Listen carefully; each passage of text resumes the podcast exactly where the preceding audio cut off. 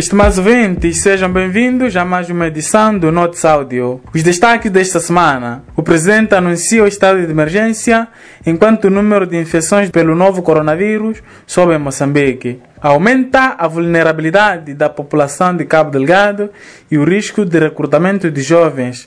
Alerta CDD. Administrador do distrito de Morupula condenado por abuso de cargo e função. Lourenço do Rosário diz que os grandes patrões de Moçambique são os camaradas da Frelimo.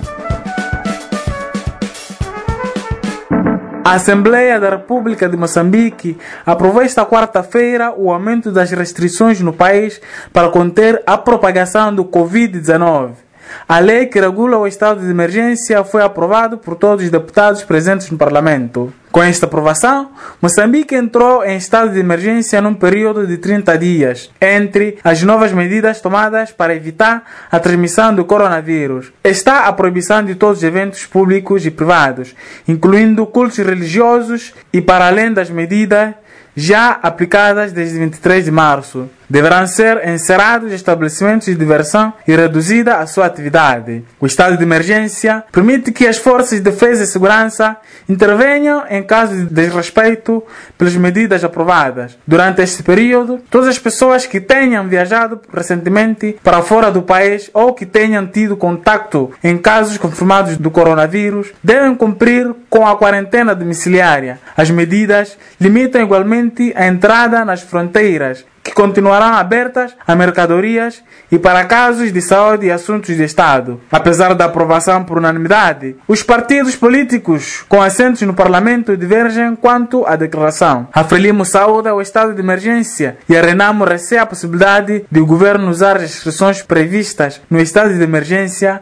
para reprimir os direitos e liberdade de pessoas. Já o Movimento Democrático de Moçambique, MDM, indicou que o período não deve ser usado para perseguir opositores políticos, jornalistas e outras pessoas ativas da sociedade civil. De acordo com o Ministério da Saúde, com conferência de imprensa esta quarta-feira, o número de pessoas infectadas pelo coronavírus no país aumentou para 10, sendo os dois novos pacientes um cidadão moçambicano de 18 anos de idade e um sul-africano com mais de 60 anos.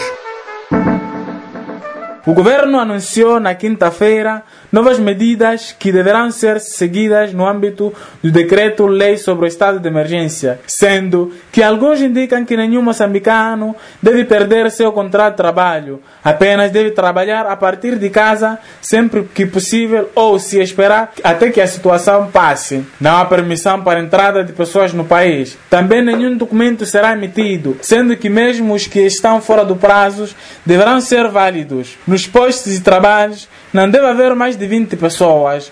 Os cultos das igrejas e outros eventos como desportivos, festas e outros são proibidos. As discotecas, barracas, ginásios devem ser encerrados. Os mercados formais deverão funcionar das 6 às 17 horas. Os serviços de mototáxi são proibidos uma vez ser impossível haver separação de um metro entre o condutor e o cliente. Os funerais continuam, mas só devem ser participados no máximo 20 pessoas. Caso a razão da morte da pessoa tenha a ver com coronavírus, então apenas podem participar 10 pessoas no funeral. Tanto no primeiro como no segundo caso, todos devem estar de máscara. As visitas para internados no hospital devem ser feitas por dia, no máximo duas pessoas.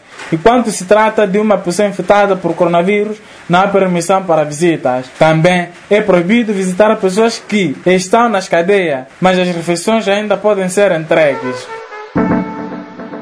O Centro de Democracia e Desenvolvimento, CDD, uma organização governamental, alerta que a retirada das agências humanitárias que prestavam apoio humanitário às vítimas do ciclone Kennedy nos distritos de Mocimba da Praia e Kisanga agravou o risco de recrutamento de jovens pelos terroristas que atuam em Cabo Delgado. O CDD revela que sem perspectivas de um futuro melhor, sentindo-se abandonados pelo Estado moçambicano, muitos jovens tornaram-se mais vulneráveis a qualquer tipo de aliciamento e facilmente podem ajuntar-se aos terroristas. Para o Centro de Democracia e Desenvolvimento, milhares de pessoas dos distritos de Mocimba da Praia e Kisanga tornaram-se mais vulneráveis às doenças como o Covid-19, pois não têm condições mínimas para cumprir com as medidas restritivas anunciadas com a declaração do estado de emergência, sobretudo a essas alturas, sem alimentação e sem rede sanitária funcional. O CDD Centro de Democracia e Desenvolvimento, defende que este é o momento em que as agências e organizações humanitárias deveriam intensificar as suas ações de apoio às famílias vítimas do ciclone e dos ataques armados em Cabo Delgado, sem ignorar as responsabilidades do Estado moçambicano para com as vítimas do conflito armado naquela região do país. O CDD apela às organizações humanitárias à continuação das suas ações de apoio às famílias para se evitar uma crise humanitária de grande grandes proporções.